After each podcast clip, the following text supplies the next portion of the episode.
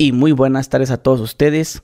El día de hoy me encuentro en la ciudad de Monterrey y me encuentro con mi buen amigo Edwin Luna. ¿Cómo estás? Bien, compadre. Primero que nada, como que nos pusimos de acuerdo y veníamos uniformados, güey. Oh, de veras. Sí, le va, eh, negro rojo. Uy, de veras. Sí. Pantalón negro. Bueno, es que yo tengo pants. sí, el negro de rojo. Me, preguntó eh, Rulo, que es el que me coordina la agenda, que cómo ha vestido de rojo y lo vi que bajaste de rojo. Y dije, venimos informados ahora. no, pues de hecho sí, Edgar a mí me dijo, viene de rojo. E, está en el lobby. Sí. pero, yo, pero es que, es que fíjate, ayer grabé un podcast. Hay un comediante, no sé si conoces, eh, se llama Chiron Man. Simón, sí. Ah, te grabamos ayer. pero grabamos varios episodios. Y ya nomás terminamos.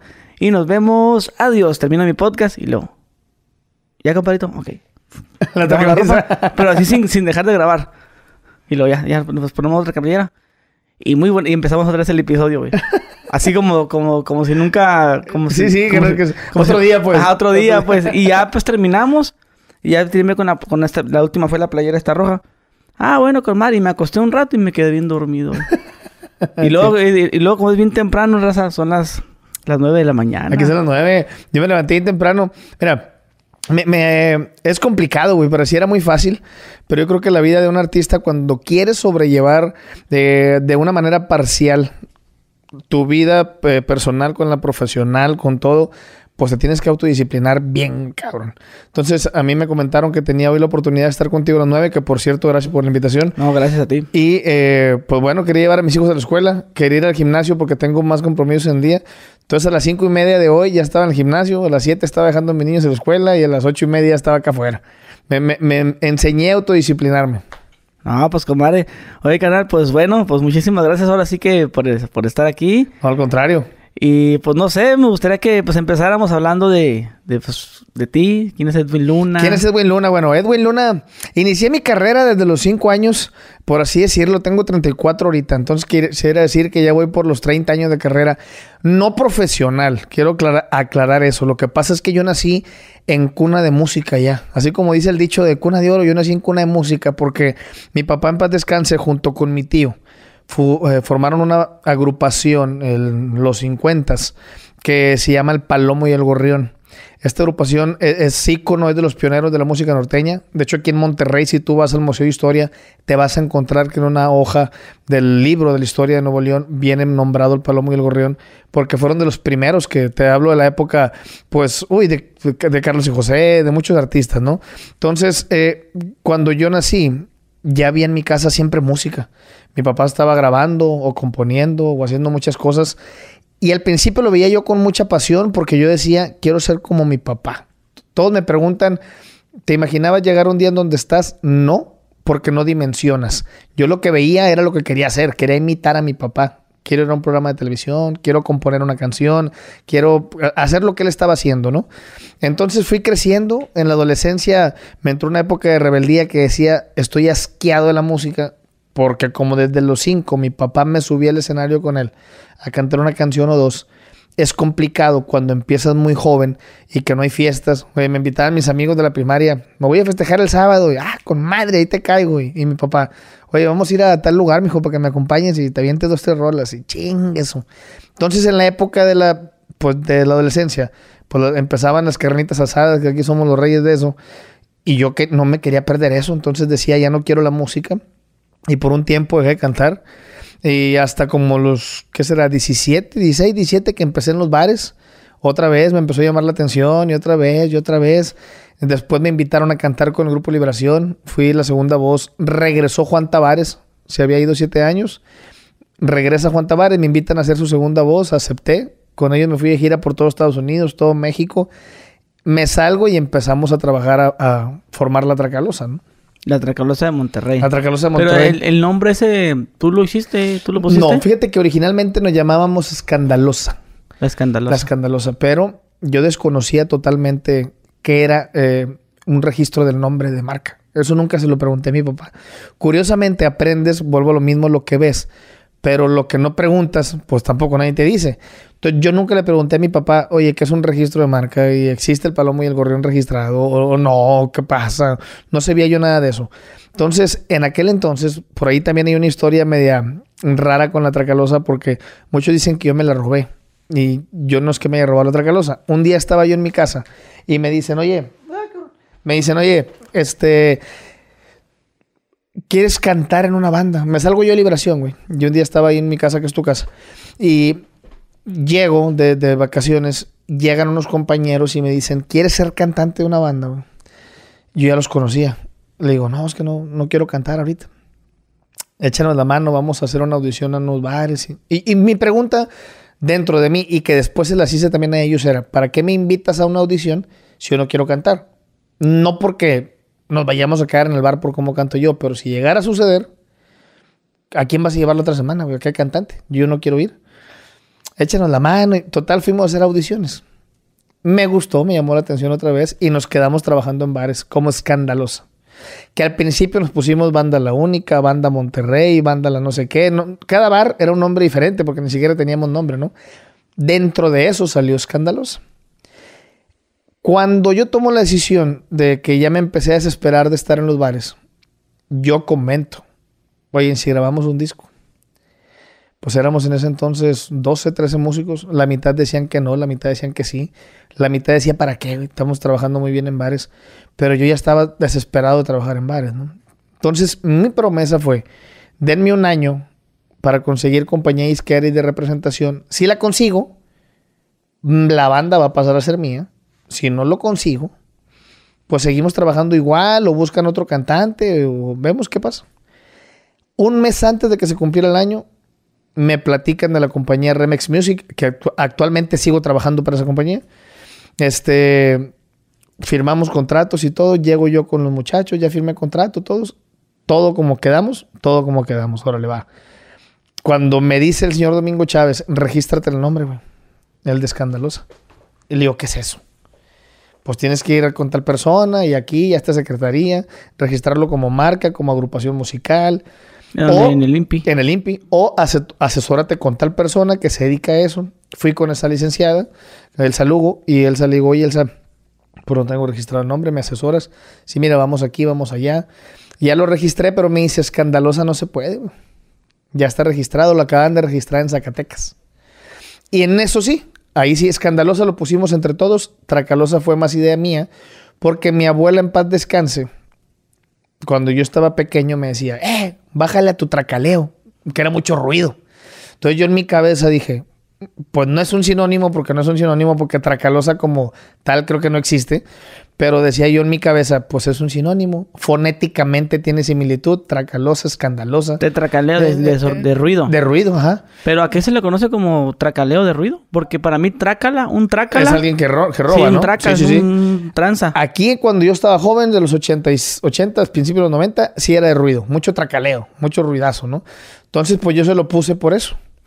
Y la verdad funcionó. La verdad no, nos empezó a ir bien.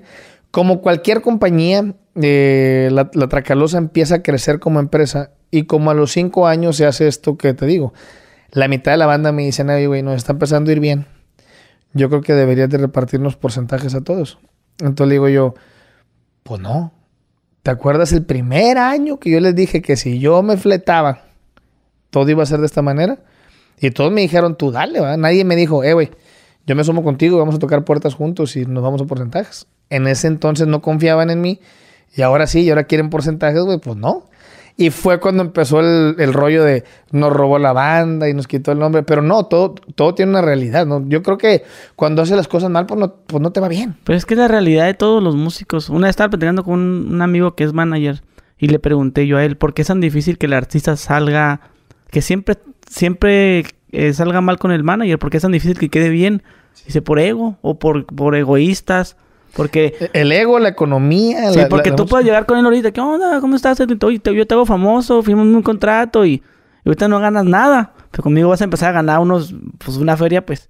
Pero ya que ganas la feria, ahora ya, ya no te quieren dar tu porcentaje. Es correcto, sí. sí, así funciona, eh, así y siempre, y siempre van a terminar mal por eso. A mí me tocó con un compañero de una banda, güey, que, no quiero decir marcas porque luego se enojan y, Y, pues bueno, yo vengo contigo a hablar de mí, pero te voy a platicar una, una anécdota mía, porque es una anécdota mía.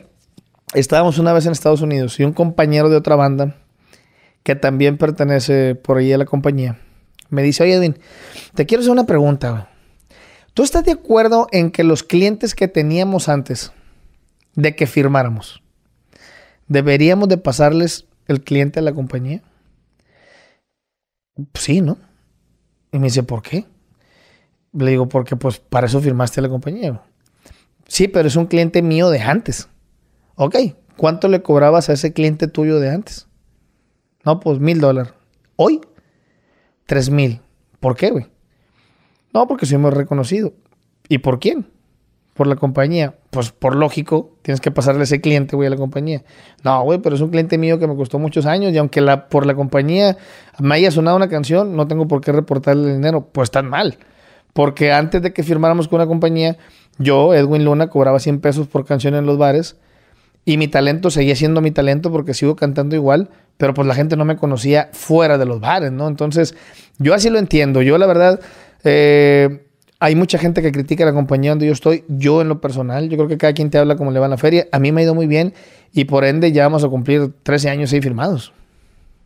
Pues eh, es un tema ese, Sí. ese del de los artistas que no quieren quedar bien, Es un per- show. perdón, que quedan mal, perdón. Y, y es, por, por eso mismo que mencionamos, ¿no? Eh, y yo creo que puedes ir llegando a arreglos en mi manera de pensar. Obviamente cuando llegas como artista nuevo, no es lo mismo a conforme van avanzando los años. Yo el primer contrato que firmé creo que fue por tres años y luego lo extendimos a cinco. Y o sea, lo vas negociando en porcentaje. pero vas negociando. Exactamente. Yo creo que esa es la clave, güey. Si tuvieras, si tuviéramos esa capacidad todos de que, de que la disciplina emocional domine nuestro ego, nuestro orgullo, vas negociando. Oye, ¿y cómo le hacemos con el porcentaje? ¿Me da un poquito más a mí? ¿O qué le parece si logramos que, pues yo quiero componer una rola y me da chance de meter una rola mía, no nada más de los autores de la oficina? Y, y vas negociando y ahí te la llevas para que en realidad sea un negocio para ambas partes, ¿no? Sí, pues dices tú, bueno, yo, este, me quitabas el 30, pues ahora quítame el 15. Ándale, vas quítame el negociando. 15, pero por de todos modos te conviene porque todos modos gano más. O Es sea, te- Te correcto. estoy metiendo más lana. O sea, Sí. si daba 100 de ganancia, ahora gano 1000. O sea, como, como quieras, vas a ganar más. Con ese 15, Sí. vas a ganar más de lo que, me, que cobramos cuando empezamos. O, o editorialmente, o de muchas maneras. Puedes negociar de muchas maneras. Pero la, la mayoría de los casos, porque yo creo que en su momento también a mí, te gana el orgullo. Yo, yo, yo fíjate que en lo personal, hace como unos cuatro años, cuatro o cinco años, yo, y lo digo con todo respeto a mi compañía, porque se lo dije, en aquel momento se lo dije a los dueños de la compañía, que son el señor Domingo y Germán Chávez. Le digo, Lick, yo siento que quien está en este momento, porque creo que ahorita ya son otras personas, quien está en este momento está haciendo un copy-page de todos los grupos que pertenecemos a la compañía. ¿A qué te refieres? Por ejemplo, las portadas.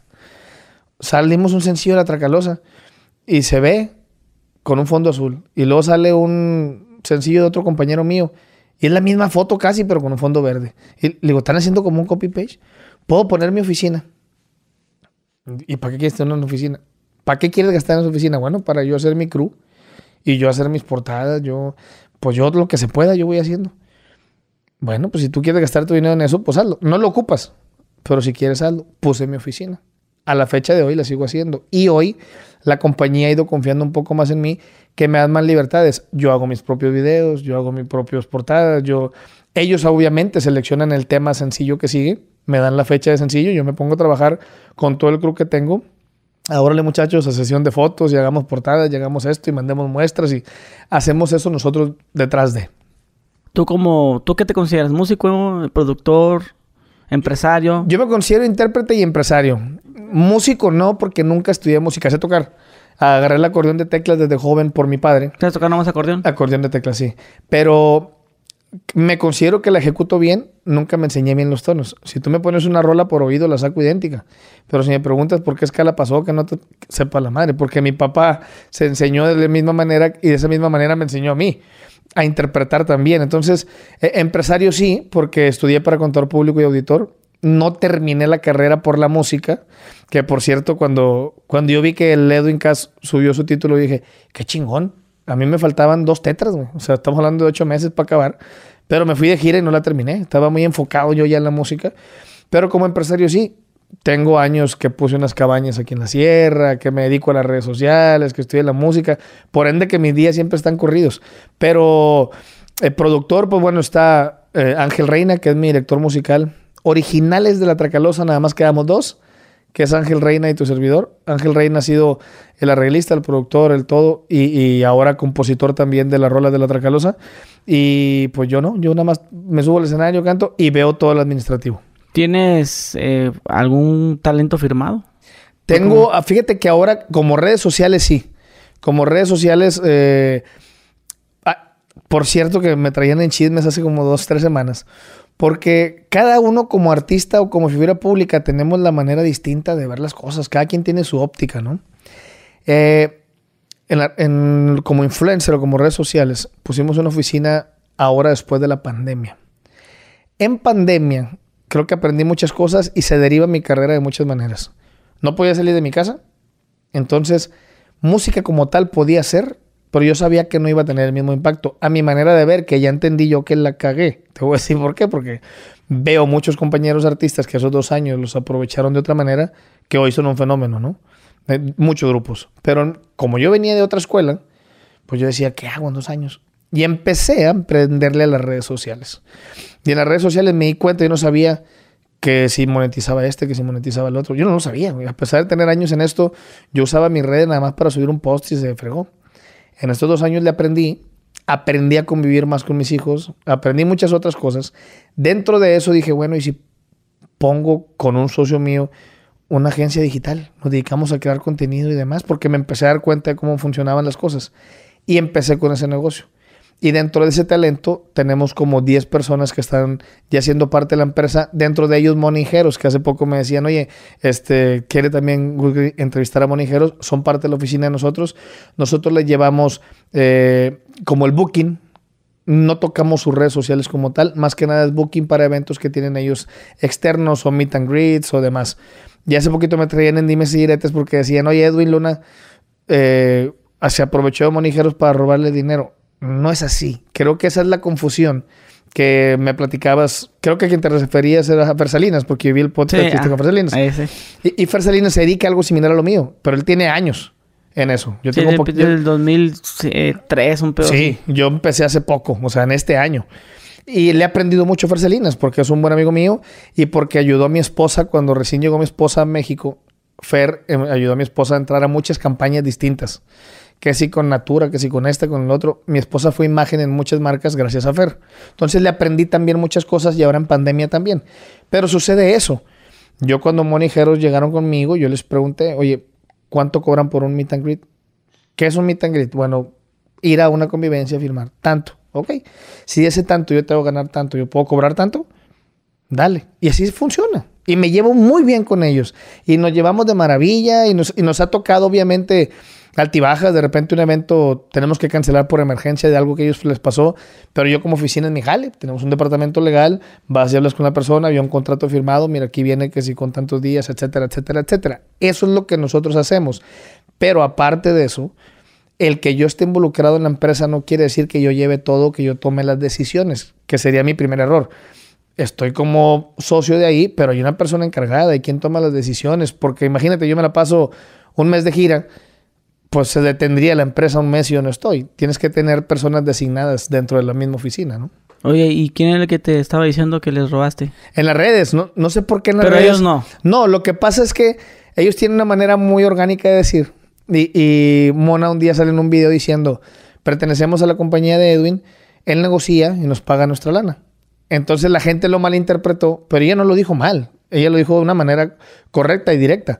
Y la gente lo malinterpretó y dijo, ah, este güey se los está chingando. Y empezaron a sacar un TikTok Pero, de pero, eso. y- ¿cómo, pero ¿cómo, cómo te los chingas? O sea... Pues no hay manera. No hay sí, manera. porque tú, si tú ya cobrabas 30 pesos, Ajá, conmigo estás ganando 100. es correcto. Y de esos 100, pues yo me llevo t- 30 y te quedas con 60, o sea, ganas el doble. Exactamente, pero es lo que la gente no entiende, güey. Sí, y hay contratos firmados y hay muchas cosas, pero... Porque dices, tú, tú, tú ya cobrabas eso. Sí. No, pero es que le está llevando la mitad. Sí, se está llevando, un ejemplo, en el caso de que fuera la mitad.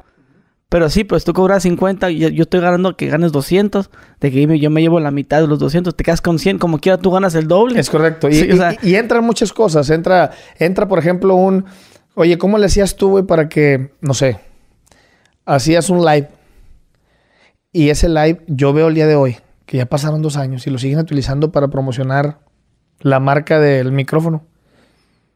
¿Por qué?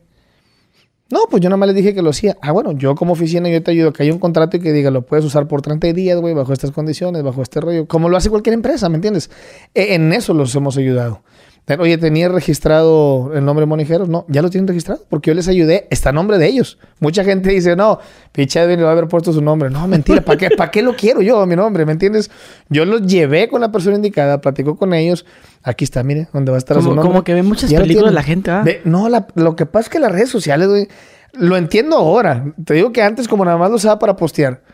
Pero ahora me doy cuenta, junto con mi esposa, de decir, wow, qué increíble es este mundo, porque es otro mundo totalmente distinto a la música y a lo que me digas.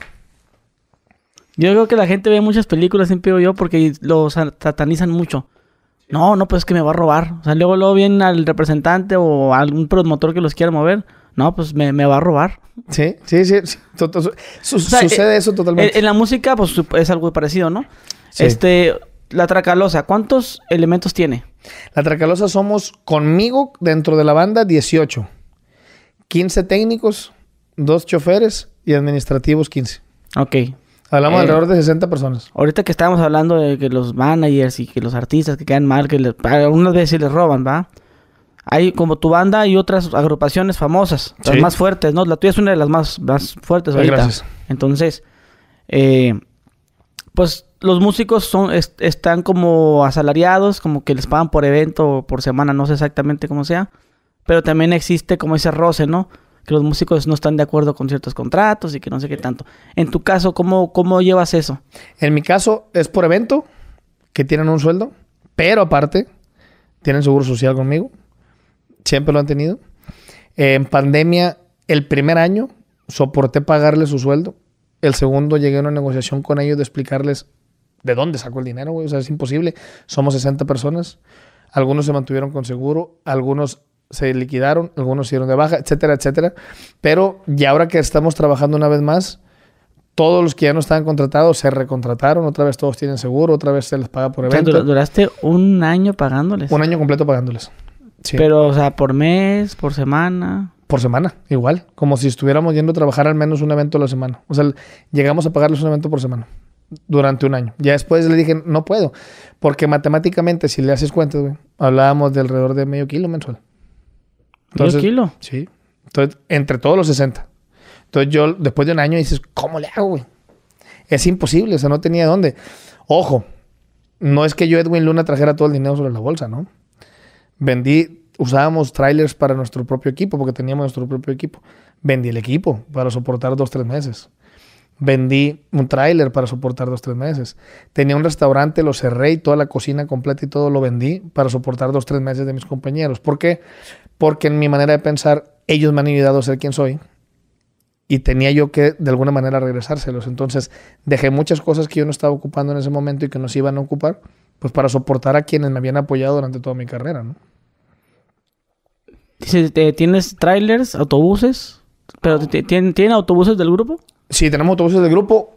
Eh, pero eso sí, eso sí, de, de repente de trabajo. Ahora que agarramos, pero a los había vendido. Ahora que Ah, empezamos ok. a trabajar, compré otra vez camiones. Ahora que empezamos en enero, empezamos a trabajar poco a poco, pedí un dinero prestado y acabo de comprar el camión del staff y otra vez nos estamos armando. Y, y luego tú, me imagino que pensabas que era como que, ya ves que cuando empezó la pandemia, que dos, un- 30 días. O yo decía 30 días porque los habíamos pasado lo de la influenza chingada, ¿verdad? Sí, que había durado 30 días. Entonces le dije, güey, en un mes nos vemos.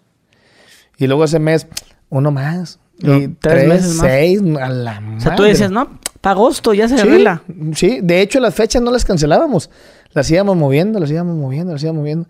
Y al, ya al año también había empresarios que te decían, güey, regresa de Milana, güey, esto no se va a acabar. Y pues a empezar a regresar lana y demás. Pues, ¿Qué hacíamos? Ente- tendrías que entender las dos partes.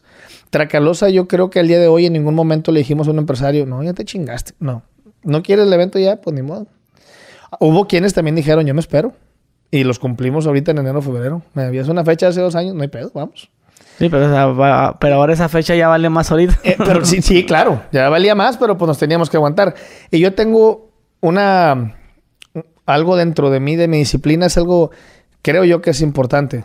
y para muchos compañeros nuevos que van empezando en este medio, yo, si tú me das un anticipo hoy, bueno, no me lo dan a mí, se lo dan a Remex. Pero Remex cumple con hablarme y decirme, oye, güey, tenemos un anticipo para agosto, nos acaba de caer. Te mando el dinero. Yo no toco ningún peso de ninguna fecha que no haya trabajado ya. Yo no le cobro Remex ninguna fecha hasta una semana, inclusive después de haber trabajado. Si yo trabajé antier en Ciudad Juárez, me espero hasta el otro domingo para decirle, me debes de Ciudad Juárez, por cualquier cosa. Para que no haya con, oye, me faltó esto y faltaron de pagar o cancelaron o nunca toco anticipos. Tengo esa cultura porque al principio sí cometí ese error y luego me decían, se canceló el evento y en la madre, ¿dónde saco el dinero? Me, me evito eso. A, mí también no me gusta eso. No, me gusta Que, que, la gente se gaste. Inclusive te puedo decir que hasta... Yo llegaba hasta a molestarme porque otra gente lo hacía, güey. sí, sí, sí. O sea, como que, ¿por qué te lo...? ¿Por qué? Es más, por ejemplo, cuando estábamos chavillo, yo trabajaba en una empresa, güey, de madera. Y ya nos salíamos a comer a las 12. Sí. Y yo, pues, se supone que a las 12 salíamos todos a comer con su, su lonche, ¿no? A calentarlo en el microondas y todo. Y había unos güeyes que se comían el lonche a las 9 y me molestaba, güey.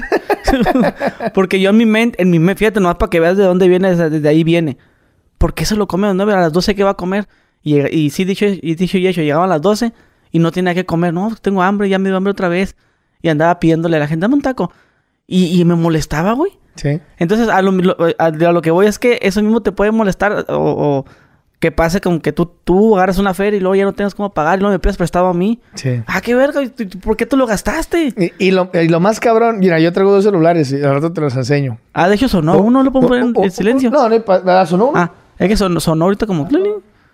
Y luego a veces ahí ah, la... ya. Ahorita lo, ahorita lo muevo porque está en la bolsa.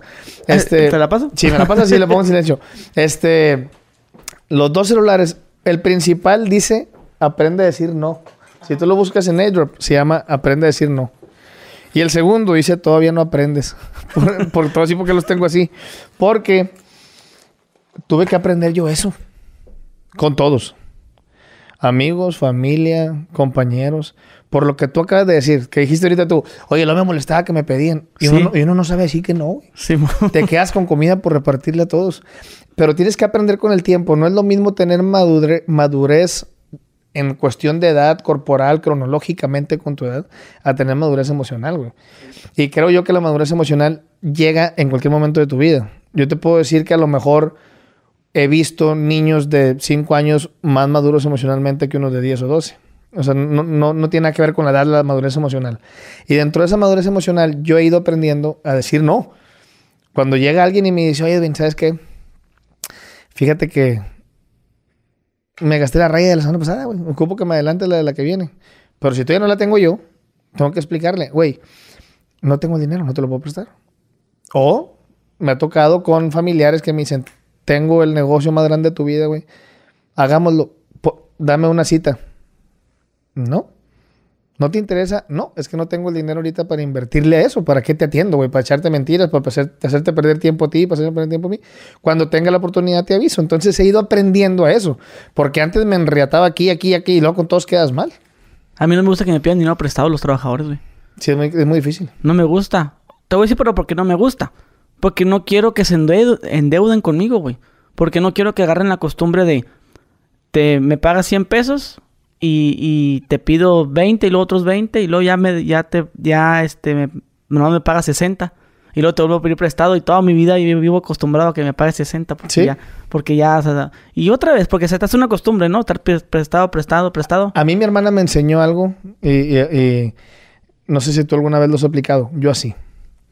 Mi hermana eh, Michelle me enseñó un día una cosa, porque ella escuchó que una persona me dijo, pues vamos a decir 10 pesos. Oye, ¿me puedes prestar 10 pesos?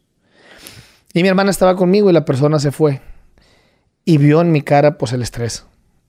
Porque quieres o no te estresas y dices, ay, güey, los tengo, no los tengo, los voy a ocupar, se los presto. Y me dijo mi hermana, a ver, siéntate, güey. ¿Lo quieres ayudar? Pues sí, lo quiero ayudar. ¿Tienes los 10 pesos para prestárselos? No. O sea, sí los tengo, pero los voy a ocupar. ¿Te sobra algo? Sí, yo creo que como dos pesos. Dáselos. ¿Cómo? Dáselos. O sea, se los presto, ¿no? Dáselos. Ah, cabrón. ¿Y por qué? Porque tú me acabas de decir que lo quieres ayudar. Entonces tus fundamentos son, güey, me pediste 10 pesos. Sí los tengo porque no puedes mentir. Pero resulta que lo voy a invertir en esto que ocupo para la empresa. Pero tengo dos pesos que te los quiero regalar. ¿Te sirven a ti? Sí, sí me sirven. Ok, con ganas, quedamos contentos todos. Yo te puedo ayudar con los pesos que yo podía ayudarte, que te sirven a ti. Ya tú te encargas de dónde consigues los otros ocho, pero yo ya no toco los 10 que tenía para invertir, ¿me entiendes? Y eso aprendí de mi hermana.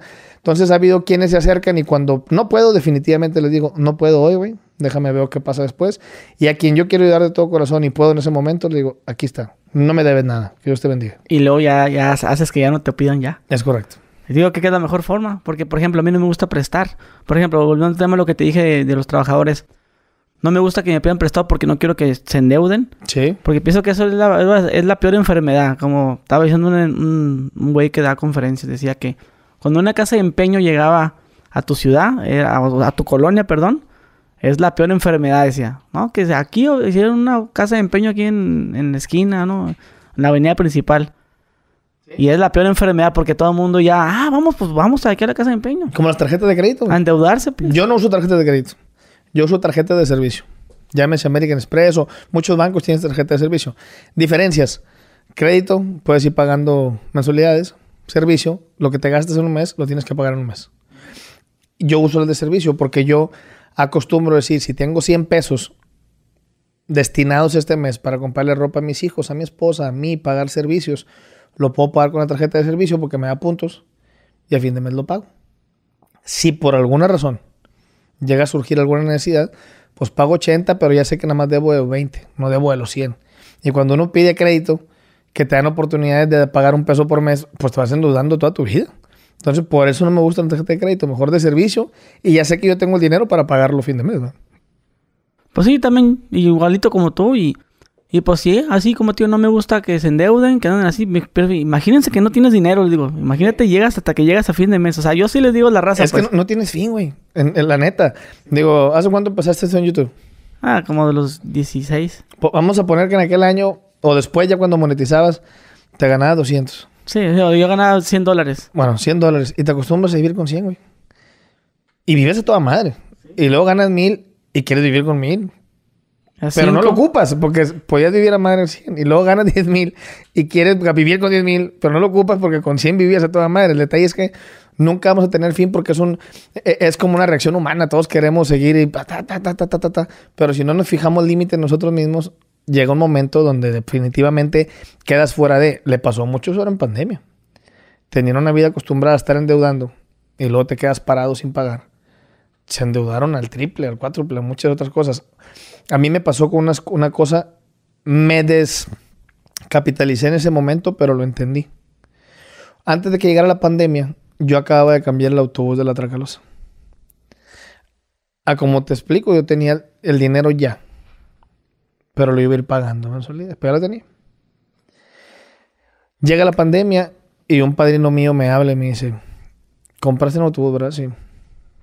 Lo debes, sí. En dólares, sí, págalo. Y le decía yo, ¿me voy a quedar sin dinero? Sí, pero va a aumentar el dólar. Y tu dedo va a aumentar. Puta, entonces fue así de ponerme en oración con mi esposa y decir, pues ni modo, que Dios nos bendiga. Y sí, preferí pagarlo. Y como a los mes, yo creo, aumentó el dólar como 5 pesos. Yo decía, bendito Dios, hubiera aumentado la deuda. Pues imagínate. Entonces, tienes que ir aprendiendo a, a, a tú dar tus límites, tus metas, tu todo, fijarte metas, etcétera, etcétera. Oye, carnal, eh, bueno, ya tienes a tus trabajadores, llega la pandemia, algunos los liquidas. ¿Te dolió, güey, despedir gente? Siempre duele. Yo creo que siempre duele porque te encariñas. Uh, uh, yo tengo un dilema mío que no, no estoy acostumbrado. Me lo dicen ellos muchos de cariño, muchos entre dientes, porque no es una obligación que te quieran. Para mi forma de ver. Puedes tener mucha amistad, pero que tengan la obligación necesaria. En el contrato no dice, güey, me tienes que querer al día siguiente. Eso es otra cosa. Mezclar sentimientos con lo laboral ya depende de cada quien, pero no es una obligación. De mi parte tampoco. Pero quieras o no te vas encariñando. Y una de las cosas que a mí no me gusta que me digan es jefe. No me gusta, güey. Hace poco alguien me dijo, eh, lo puse en un puesto distinto. Y me decía él a mí, bueno, es que ahora en el puesto que usted me puso, como yo soy el jefe de todos los demás, y fue lo primero que le dije, a ver, espérame. No eres el jefe. Ni yo, güey. Somos los encargados de ciertas áreas, que debemos de ser los líderes de esas personas. Pero no es el jefe, esa palabra a mí me caga. O no me gusta. Yo le decía jefe a mi papá porque para mí mi papá era la máxima autoridad de la familia, de los negocios, de todo. Pero fuera de eso, no me gusta la palabra jefe. Entonces te encariñas con todos, vas haciendo amistad. Tenemos reglas. En el autobús hasta yo, güey, yo soy de decirle de repente un músico, eh, ándale puñetillas y la nos llevamos muy bien. Pero saben que bajándonos del autobús, ninguno me puede faltar el respeto, ni yo a ellos, porque ya nos están viendo los medios, el empresario. Y, un día les decía yo jugando, imagínate que estamos con un empresario, güey, y pasas y me picas el culo porque así nos llevamos en el camión. ¿Cómo quedamos tú y yo, güey? O sea, el empresario va a decir, mira estos güeyes, güey. Arriba del camión es otro rollo. Arriba del camión podemos andar alcanzones y, y decirme lo que tú quieras, pero abajo del camión no se puede. Porque ya hay mucha gente que nos está viendo, ¿me entiendes? Entonces, cuando le tienes que dar las gracias a alguien, la mayoría de las ocasiones me ha tocado a mí. El único que no pude fue hace poquito, le dimos las gracias a alguien que vino a prueba un par de meses a tocar el bajo quinto. Y porque yo andaba muy ocupado, pero comúnmente voy yo. Y si te pesa. Me enseñé fríamente a decirlo en palabras cortas. Porque al final de cuentas, puedes tardarte una hora en decirle, oye, fíjate, pero vas a llevar a lo mismo. Entonces me acostumbré en cinco minutos a decirle mi hermano, tuvimos una reunión por esto y esto y esto y esto y esto. No podemos continuar trabajando juntos. Lo que te corresponde yo te lo voy a dar primero que nada, las gracias. Que Dios te bendiga. Échale ganas. Aquí tienes un amigo, las puertas abiertas y bye. Corto, porque antes, güey, sí me, sí me sentaba y le decía, mira, pues fíjate que debido a la situación que estuvimos analizando, pues llegas al mismo punto, güey. lo hace sufrir una hora, porque una hora él ya sabe en la cabeza que le vas a dar las gracias, güey. Pero, ¿para qué? Mejor en corto. Acabas de mencionar algo que yo, sí le doy vueltas al asunto, güey. Y, o sea, trato de suavizar el, el, el, Pero la otra persona ya sabe, güey. La otra persona a la que tú le dices, Fíjate que te quería decir que ya valió madre. otra persona ya por dentro ya está pensando, córreme ya, güey. O sea, ya, llevas un chingo de tiempo. Como el de, ya mátenme. Sí, sí, la neta. A ver, háblanos más de los reglamentos del autobús y de, la, banda y todo eso, a ver.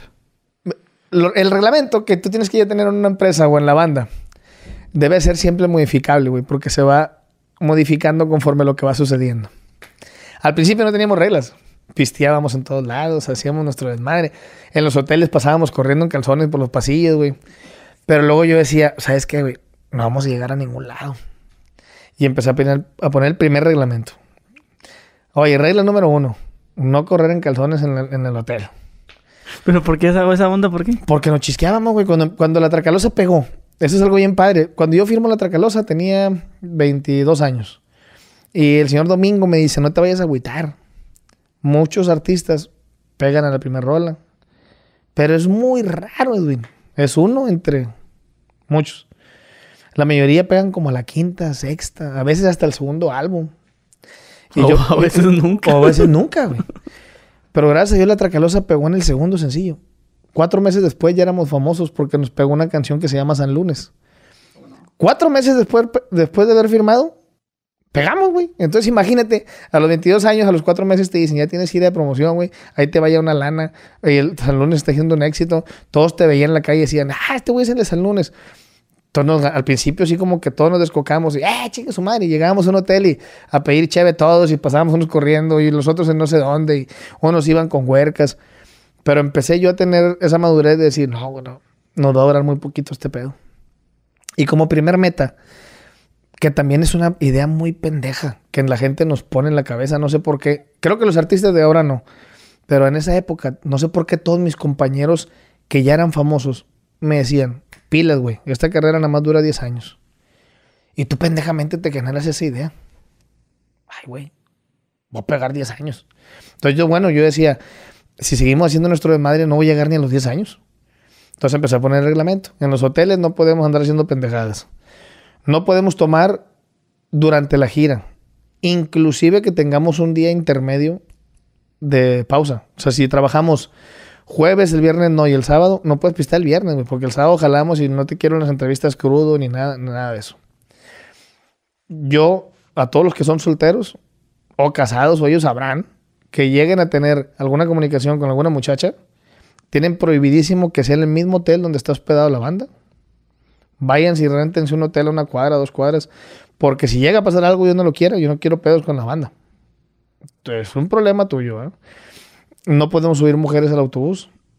Suben mujeres, obviamente, cuando hay una sesión de fotos. Yo soy mucho de tomarme fotos arriba del camión. Cerramos la salita que tenemos en el camión, sube mi manager, fotógrafo, y van subiendo una persona por una persona por una persona hacia abajo. Porque siento que abajo, por más que tú les digas, hagan una fila, se pierde el control. Entonces, cuando ven que están subiendo y bajando, mantienes el control bien. Pero fuera de eso, está prohibido nada más porque, ah, es una amiga que va a sentarse a cotorrear conmigo aquí. No se puede. No le damos right a nadie, ni familia, ni nada que no tenga que ver con la agrupación, porque no están asegurados. Es lo que siempre les explico. A ver, ojo, el camión está asegurado. Y tú como músico tienes seguro conmigo. Pero si tú me dices que si te puede llevar a tu primo el camión, Dios no los quiera, nos paga un accidente, ¿quién va a responder por tu primo, güey?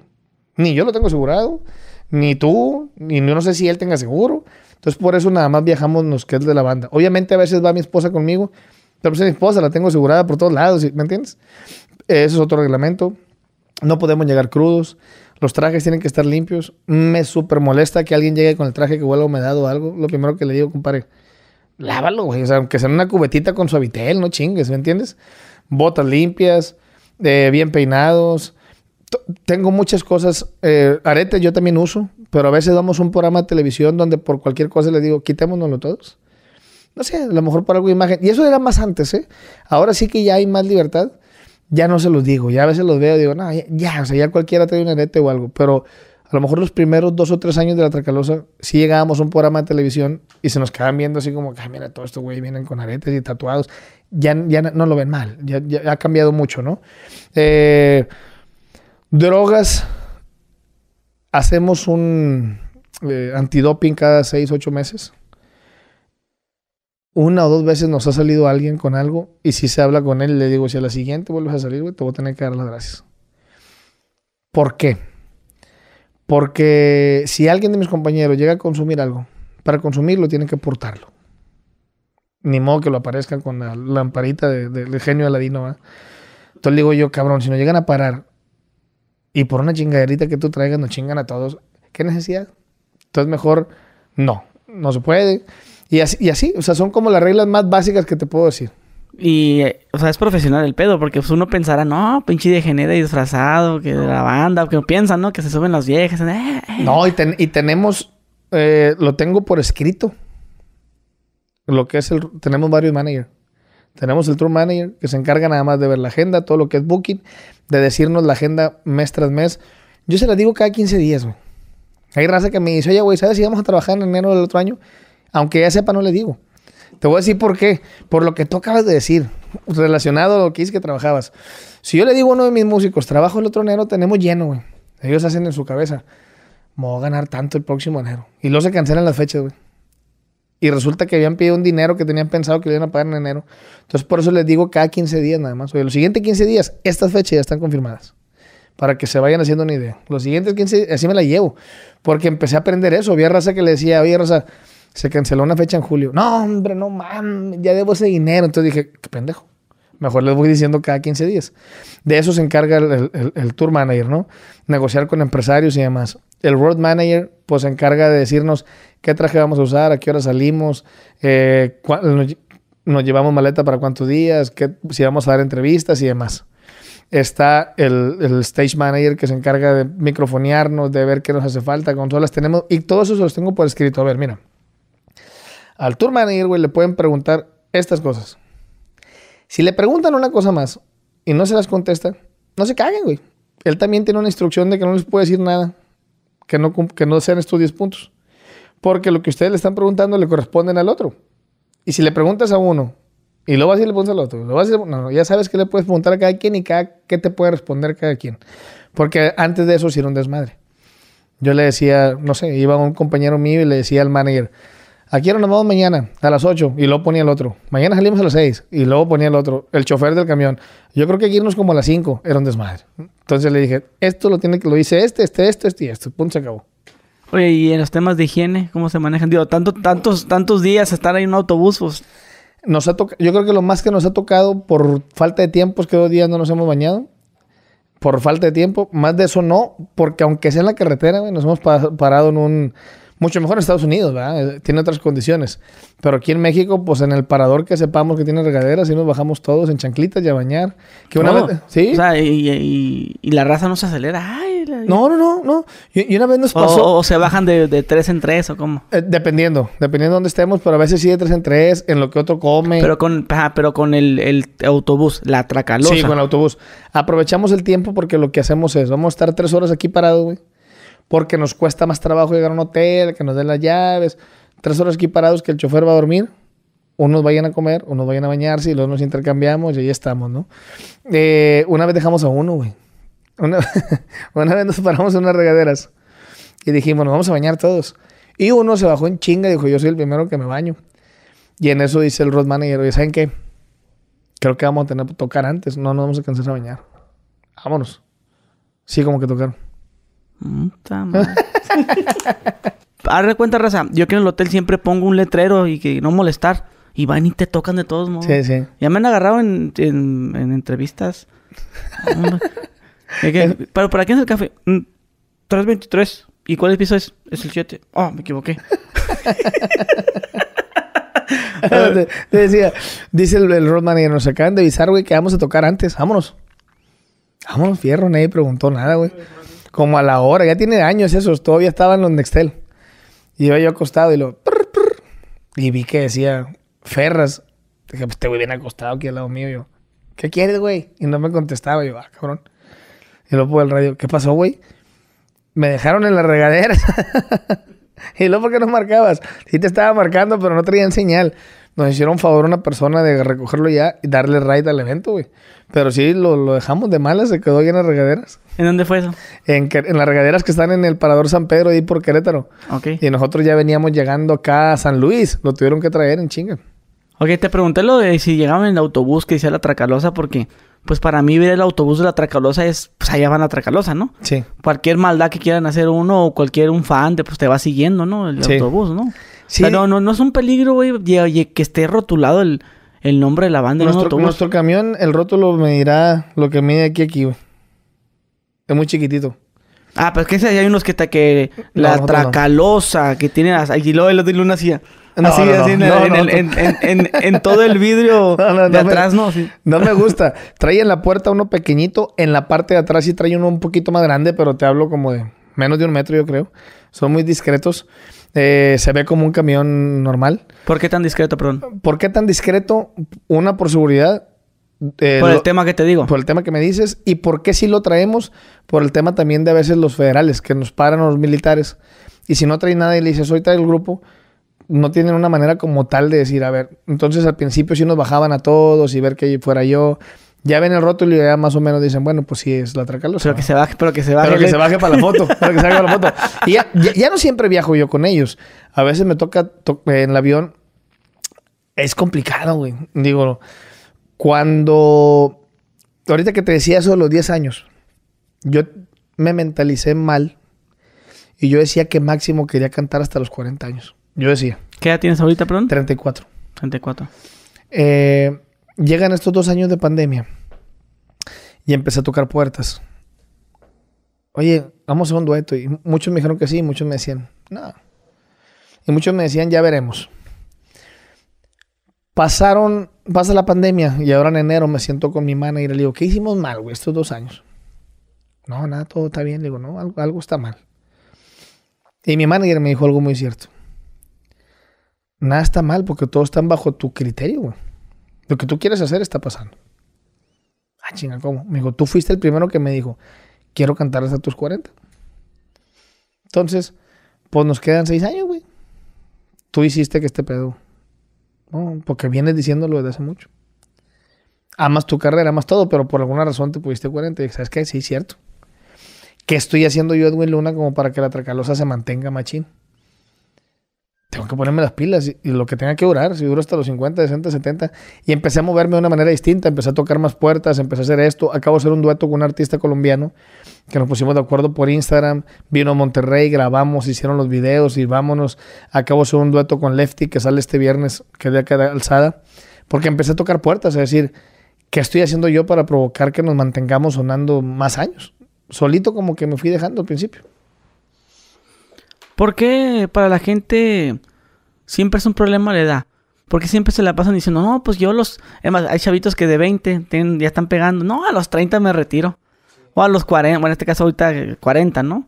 Yo tengo 32 años.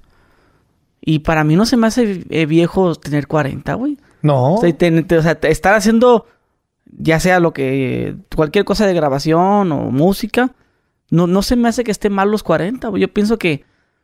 Que ya todavía, ya cuando das lástima, que serán unos 70. Por ejemplo, estaba, viendo un video de, yo con todo respeto para esta señora Silvia Pinal. Sí. Que estaba cantando, pero ya se miraba, ya. Estaba cantando sentada en una silla así, cantando, pero así, pues ya, ya, ya mayor, pues. Sí, claro, totalmente. creo que es reciente el video.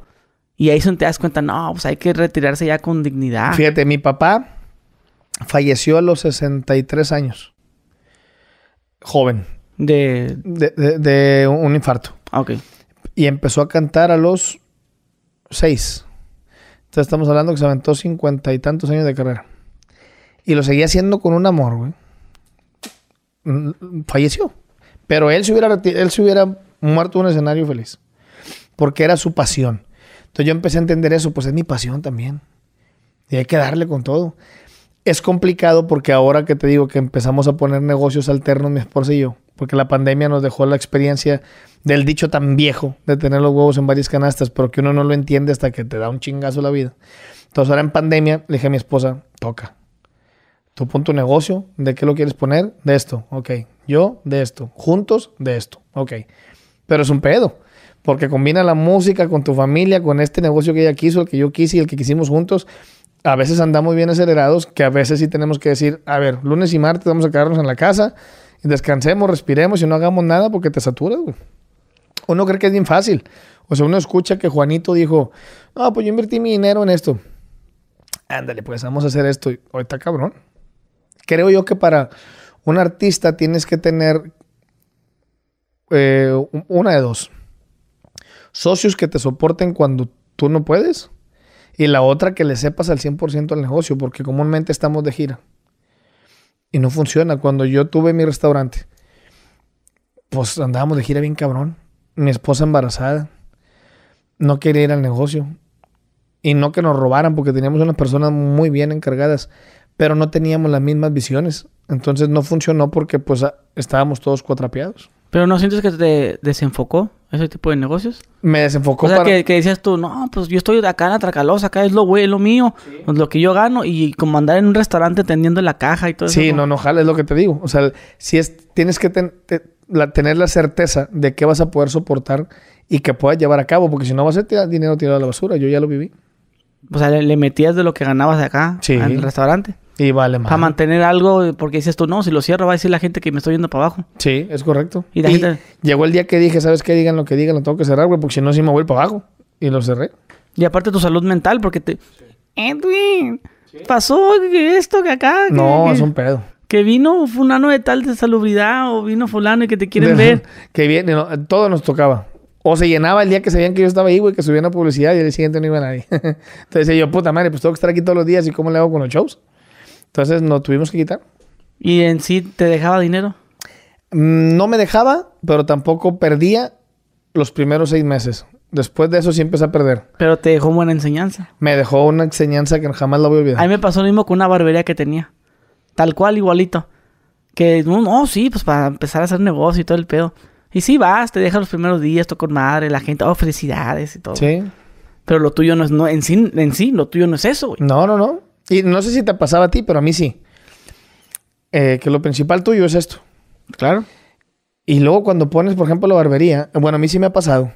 Pones la barbería y te enseñan una cortadora, güey, una rasuradora, que te cuesta mil dólares. Y dices, esa es, cómprala.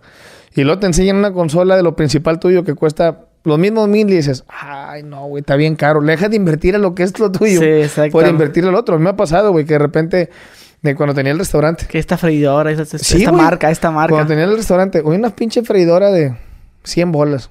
Chingue su madre, cómprala. Y luego me hablaba el director técnico mío de acá de, la banda. Oiga, se nos chingaron los micrófonos.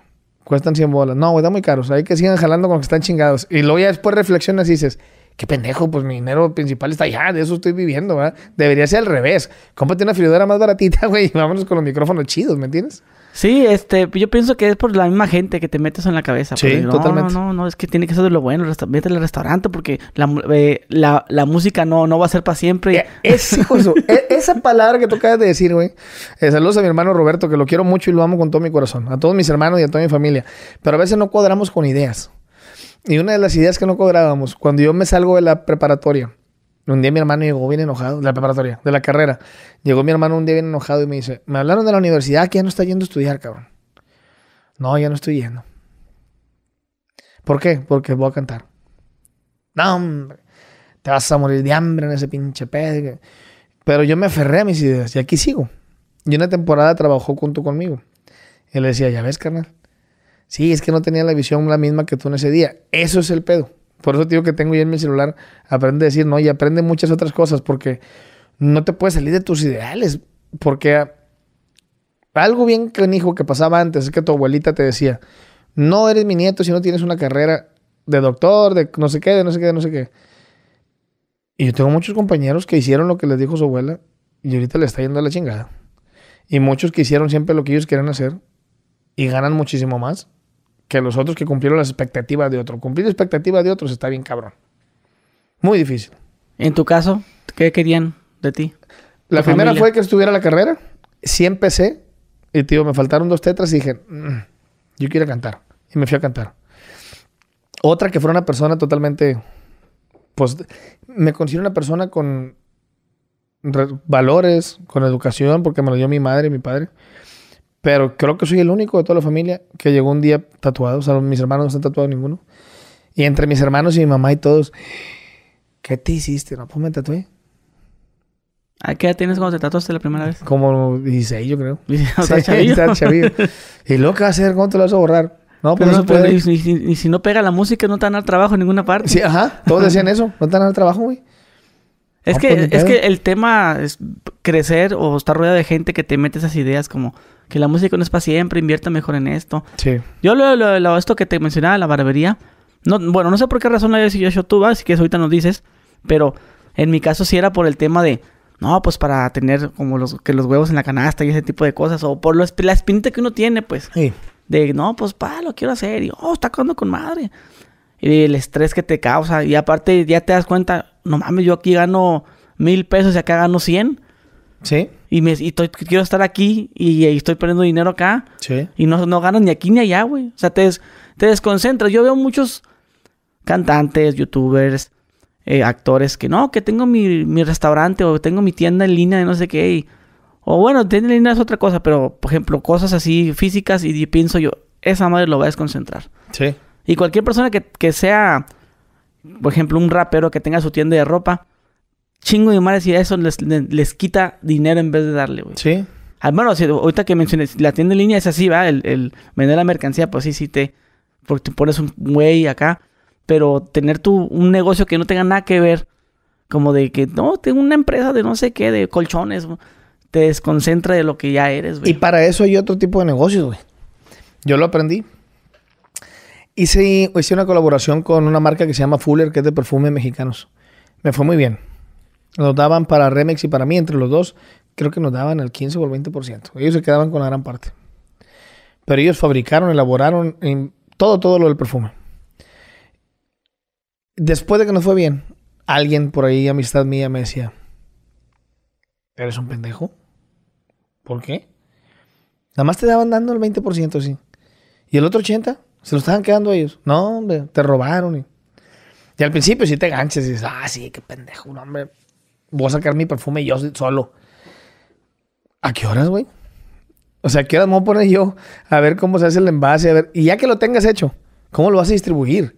Esa es una empresa nacional e internacional que tiene la manera de que ese perfume el día siguiente aparezca en 300 tiendas. Y yo no. Entonces, hay una como tú lo acabas de decir, oye, ¿quieres tener tu marca de tenis? Si tú te enfocas en los tenis y los tuyos la música, ¿por qué no te buscas a uno de 300 mil distribuidores que hay de tenis y decir, hagamos una colaboración, güey? Y te doy el 10%. Y sí, dame lo que me toque, pero pues saquemos mis tenis. No, y aparte te, te charolea, ¿no? Pues Ah, ya, claro. es la, la colaboración con Nike. Y, y te está cayendo una lanita y, y ahí está moviendo los tenis. O así muchos negocios que sí funcionan de esa manera y te puedes quitar la espinita, pero no te desconcentras de lo tuyo, ¿me entiendes? Yo lo he ido aprendiendo y después aprendí a que lo mejor, que siempre te lo dicen también, esa sí creo yo que es una buena opción, que si te sobra un pesito, no que te sobre, porque nunca nos sobra, pero que si tienes un pesito que quieras invertir, no hay como una tierrita. Y olvídate de esa. Olvídate de que Ay, haz sí. de cuenta que nunca la tuviste y vaya- van a pasar los años y van a decir, ay cabrón, ahora esa tierrita de un peso vale 5, 6, 7, 8, 9, 10. Sí, o, o si la gente quiere ahora sí que invertir su lana, como dices tú, un departamentito, una renta, Claro. que lo cobre tu mamá o que lo cobre tu... Uy, no vas a andar ahí cobrando la renta tú. Sí, sí, sí. Porque volvemos a lo mismo. Y, y volvemos a lo mismo. Hay empresas, güey, que te quitan como el 10% por administrarte todo eso y firman los contratos como deben de ser y, Y todo. si y a ti te cae tu lanita. Y ellos lo sacan... Ah, exactamente. Sí, porque imagínate tú andas de que no, tú no quieres sacar. No, tío, y ahorita con los videos, vino Edwin Luna a sacarme de mi casa, imagínate, no, hombre. Oye, hermano, bueno, platicamos ahorita del autobús y luego mencionaste lo de los militares que revisión, ¿no? La Guardia Nacional, ¿no? Sí, sí. Eh, ¿hay, ¿Hay problemas con ustedes, con, No. con los militares, de que de repente, con mal Fí- rollo? Fíjate que nunca nos ha tocado, eh. Porque hay Porque- unos que, bueno, no, no, a lo mejor no te ha pasado, pero sí hay unos como que mal rollo. A ver, ¿y ustedes a dónde van a tocar o qué? Pero ¿no crees que depende de, de- de la actitud de la inversa también, güey? pues, pues... ya, Eh, en- bueno, mi podría. manera de pensar, ¿eh? Mi manera de pensar, yo siempre me paran y yo me bajo y... ¿Qué onda? ¿Cómo jiji, ¿Qué onda? ¿Qué vamos a hacer? Y he visto compañeros que se bajan y... Otra vez, ¿cómo chingan? Y, ah, pues ¿cómo quieres que te conteste, güey? ¿Me entiendes? Yo sí me bajo, güey. Eh, ¿Qué onda? ¿Cómo estás? ¿Qué hay que hacer? Una foto sobre... Eh, Es más, yo soy mucho de... ¿Te tomas una foto? No, hombre, 10, véngase. Y una así, y una así, y en esta manera. Y, y tengo conocidos que los he visto porque hemos andado juntos que se bajan y... Pues hijos de su pinche madre, otra vez. Y ya vienen a chingar. Pues así igual te va a recibir, güey. Se bajan y... Órale, cabrón, bájese. Y bájeme todo, güey. Y a mí, mira, yo de este lado, yo nada más curándomela, porque yo soy, trato de ser lo más accesible que se puede. Cuando definitivamente no se puede, mira, ahora este sábado tocamos aquí en Monterrey. Terminamos a las tres y media de la mañana. Se nos olvidó, fue un error de todos, comprar vuelos. Y el día siguiente yo tenía que estar a las seis de la tarde en Ciudad Juárez. Entonces me subí al camión, pélate. Hubo raza que nos aventó tecatazos al camión. Los comprendo. Estaban molestos porque querían que nos tomáramos fotos. Pero yo tenía, pues, las mismas 16 horas que marcaba el mapa eran las que íbamos a hacer para llegar a tocar, cabrón. Llegué al hotel a las 7 y media Ciudad Juárez. Nos bañamos todos en chinga y a las 8 y cuarto ya estábamos ahí en el lugar para tocar, porque nos habían dicho que tocábamos 8 y media. Cuando no se puede, definitivamente, pues no puedo hacer nada. Pero cuando se puede, sí tratamos, tampoco es complicado. Oye, si en un baile hay 10 mil personas, tómate las fotos con las 10 mil, ¿de cuántas horas estamos hablando? Pero sí a lo mejor las primeras 100, 200 que estén ahí, sí nos las tomamos. Eso sí, los que me digan que nunca han dado fotos, sería mamada porque yo todo documento, güey. Tengo videos de todo lo que hago. Siempre anda un chavito ahí conmigo. Que hace poquito le hicieron un meme porque me estaba grabando y se quedó dormido, pero no me dejó grabar. Traía la cámara ahí con madre grabándome. Estaba muy cansado. Estaba muy cansado y oye, estaba grabándome en el autobús y yo venía platicando unas cosas y luego vi que... Y lo dejé. Terminé y lo despierto y me dice, ah, ya terminamos, sí, ya. Le digo, ¿te quedaste dormido, güey? No, le enseñé el video. Ja, ja, ja. Pero, o sea, grabó todo. grabando. Enfocado todo, se quedó dormido. O, o sea, de plano ya, ya muy cansado. ya andaba cansado, claro. es pero que la neta sí uno me ha pasado una vez platiqué en un video que es como la, por la misma mente o sea te has parado dormido y no sabes en qué momento dormiste ah que no me dormí pero te quedaste parado o sea no no es como que me duermo y pum doy el Sí, no, no, no, no. yo iba manejando iba subiendo ah, pues sí conozco para Tijuana no la, Sí, la rumorosa Sí. No sé en qué momento subí la rumorosa güey o sea ya ves que estas veces que vas en la carretera y luego te quedas dormido y ¡brum! suenan los, Sí, vibra- sí. los vibradores que, que, hace- que hacen un paro los vibradores. cómo no. ¡brum! Y, y, ay, te despierta. Y no sé en qué momento subí la rumorosa. Yo vine hacia... Y venía dándome chingados en la cara. Porque se siente bien feo Sí, ir, muy ir- gacho. ir- irte durmiendo en el camino. Muy gacho. Ahora mi mujer trae una camioneta, ahora que trae una tecnología que te la avienta, güey, la camioneta. Qué cagante. Yo se la quito cuando la maneja yo porque me sacó un pedo la vez pasada. ¿Es eléctrico? ¿Es eléctrico? No, no es eléctrico. No es eléctrico, pero trae como un sensor que cuando detecta como a menos de un metro, te avienta el volante por otro lado. Pa- para que no te salgas del carril. Ajá, pero también es peligroso, güey, porque si viene un carro al otro lado y reaccionas tú como que más le giras. Entonces, como que yo quise dormitar y de repente me aventó la troca para un lado y me asusté más. Se me fue el sueño de lo asustado porque yo decía, ¿qué, qué pasó? Ya después me, me puse a leer el manual y vi sensor que te, te rebota. Entonces, cada, que la- cada vez que la manejo yo se lo quito porque vengo así como que te viene moviendo para todos lados. Pero mi esposa sí lo ocupa porque a ella le gusta ir manejando bien centradita. ¿Qué, ¿Qué, haces cuando te estás quedando dormido manejando? Me ha pasado, sí que bien cansado, que me orillo. Descanso, que es un ratito. Dos, mi esposa me ayuda mucho. Y la, el viejo truco, dos. Uno, café con un Carlos V, güey, lo revuelvo así el café con el Carlos V. o un chile habanero, lo que sea. Prefiero venir con todo el pinche ardor en el hocico. Pero ya cuando me falta poquito, ¿va? Si me falta mucho, sí, sí me duermo. Yo te voy a dar un hack. Bájate, haz unas 10 sentadillas, dale dos vueltas al Yo como lo hiciste así, dije, no, eso me va a dar más sueño, güey. otras 10 sentadillas, dos vueltas al carro y otras 10 y se te quita, güey. Porque la sangre corre. La sangre ya, ya, te, te, alivianas. Sí, o bajar el vidrio para que te dé lo, lo, lo frío en la ah, cara. Ah, sí, cómo no. Pues yo, yo, a veces le hago, ¡tas, tas! Me voy pegando golpes porque se siente la cosa más horrible, güey. Y luego, y luego cuando vas a alucinar, yo, yo soy de los que alucina, güey. Cuando va manejando y que está quedando dormido, que alucina que pasan cosas así como... No sé, como que venía un carro. Ah, no, no era el carro, así. Teníamos un chofer, güey, que el, el aronzote, que le decíamos el Michael Jackson. Porque nos dábamos cuenta cuando le daba sueño. Porque empezaba. y empezaba con las manos. Oye, güey, ¿vienes cansado? No, vengo con madre, pero venía a baile y baile. Le decíamos, si quieres, oríllate, güey, comemos y duérmete dos, tres horas. Eh, eh, después ya no está con nosotros. Y los que traemos ahorita, sí, cuando andan cansados nos dicen, morir Y está bien, porque traemos relevo. la, vida y la vida de todos ahí. O sea, sí traen relevo. Sí, sí traemos relevo. Dos. Dos o sea, que es de estar manejando. O sea, si ustedes pueden manejar a 24 horas si quieren. Sí y aparte, ¿y ustedes traen, pues, si tienen cama o qué tienen? Nosotros tenemos las literas. O ese, sillón. No, nosotros tenemos literas. Son 19 literas. Traemos una de más. Y una sala de dos sillones. Y el staff trae en el suyo. Se las están haciendo apenas, porque digo que lo acabamos de, recomprar. Creo que van a traer 14. Y su cocina. Ellos van a traer su cocina. Ok, pero ¿esos autobuses ustedes los mandan a hacer? Sí, o sea, compras el camión con asientos, le quitamos todos los asientos y se reconstruyen por dentro. Ok, pero los compran eh, nuevos o usados. Yo, el del staff lo compramos usado, el de la banda se compró nuevo. Ok, ya lo modifican, este, las literas, y, pero tú tienes tu recámara principal. Yo tengo mi recámara pequeñita, pero sí me da como más privacidad. Sobre y lo hago no por mamón, no por decir, ah, porque a veces viaja mi niña conmigo, mi esposa, y pues vienen ellas ahí en No, inclusive aunque, aunque no, aunque no viajaras con nadie, pues, pues tú eres el dueño de todos. Obviamente que si yo tuviera un autobús, pues voy a tratar yo de como soy el vocalista, soy el líder, pues de descansar un poquito mejor y, estar en un cuartito y hacer mis ejercicios antes de salir. Sí, claro. Cosas que en una litera pues no vas a poder. Sí, no se puede. Vas así como un ataúd. Sí, totalmente. y ya de perdida dices tú, bueno, pues ya me relajo, ya no estoy tan encerrado y pues ni modo que, ay, Dios, ya soy igual que usted, raza. No, pues la neta, si usamos la lógica, pues no, no, no eres igual que el músico porque tú, tú eres como el pípila.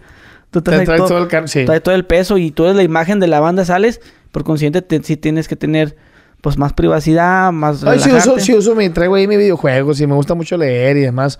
Eh, hace poquito estuve, hace dos, tres semanas con la señora Muller, allá en, Tijuana, de hecho. Este, fui a algo de cultura, de, a, leer un libro, unos poemas y todo. Me gusta mucho esa onda. Eh, y pues bueno, que creo que eh, en la actualidad eh, me ha llevado la vida a otra vez retomar, como decíamos ahorita con los negocios, retomar como negocio principal la música, arriesgarme a ir haciendo cosas diferentes. Traemos ahorita un sencillo que se llama No se lo deseo a nadie, que es este, una, empieza como pop toda la rola. Y luego cambia a banda, y luego otra vez regresa a pop, y luego cambia a banda. Y este viernes 20 sale con Lefty y con los nuevos federales que son de aquí de Remex también trae algo de norteño, trae algo de banda y trae algo de trap con rap y todo. O sea, está, medio locochón. Nos estamos arriesgando todo. Leí hace poquito, que hace una semana, que subió el tamarindo. Eso, de que la gente está ahorita muy eh, dispuesta a aceptar todo tipo de propuestas y creo que concuerdo mucho con esa idea de que hay que estarnos arriesgando con eso. Sí, sí me he dado cuenta que ahorita están, están fusionando mucho el rap con el este la banda, con el norteño, con todo eso. Inclusive ya a veces que ya sacaron de nuevo género, que los corridos, no sé, tumbados. Ah, sí, sí, sí. ya hay un chingo.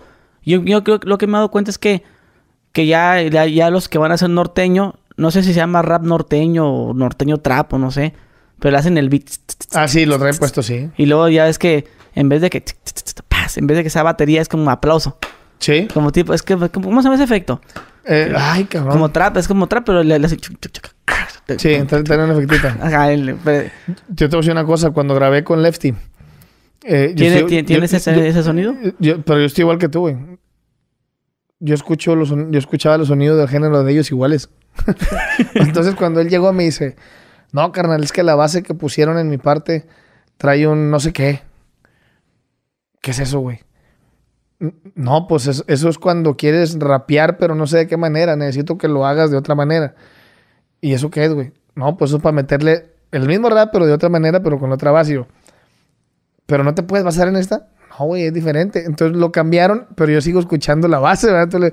Yo en mi mente decía, yo lo escucho igual. Pero no, ellos sí tienen, pues bien estructurado su onda, ¿no? Sí, pienso que lo mismo sería como en la banda, ¿no? Sí. Porque en la banda ya dicen, "Ah, la música banda. Sí. Pero la gente dice, eh, la música banda, pero lo engloba todo. Sí. Corridos, este, norteños, Las sierreños. cumbias, sí, Y sí, no, es, la No es lo- música no. banda no es lo mismo. No es lo güey. mismo. Y me tocó hace poquito, ¿no has visto tú? La neta me gustó.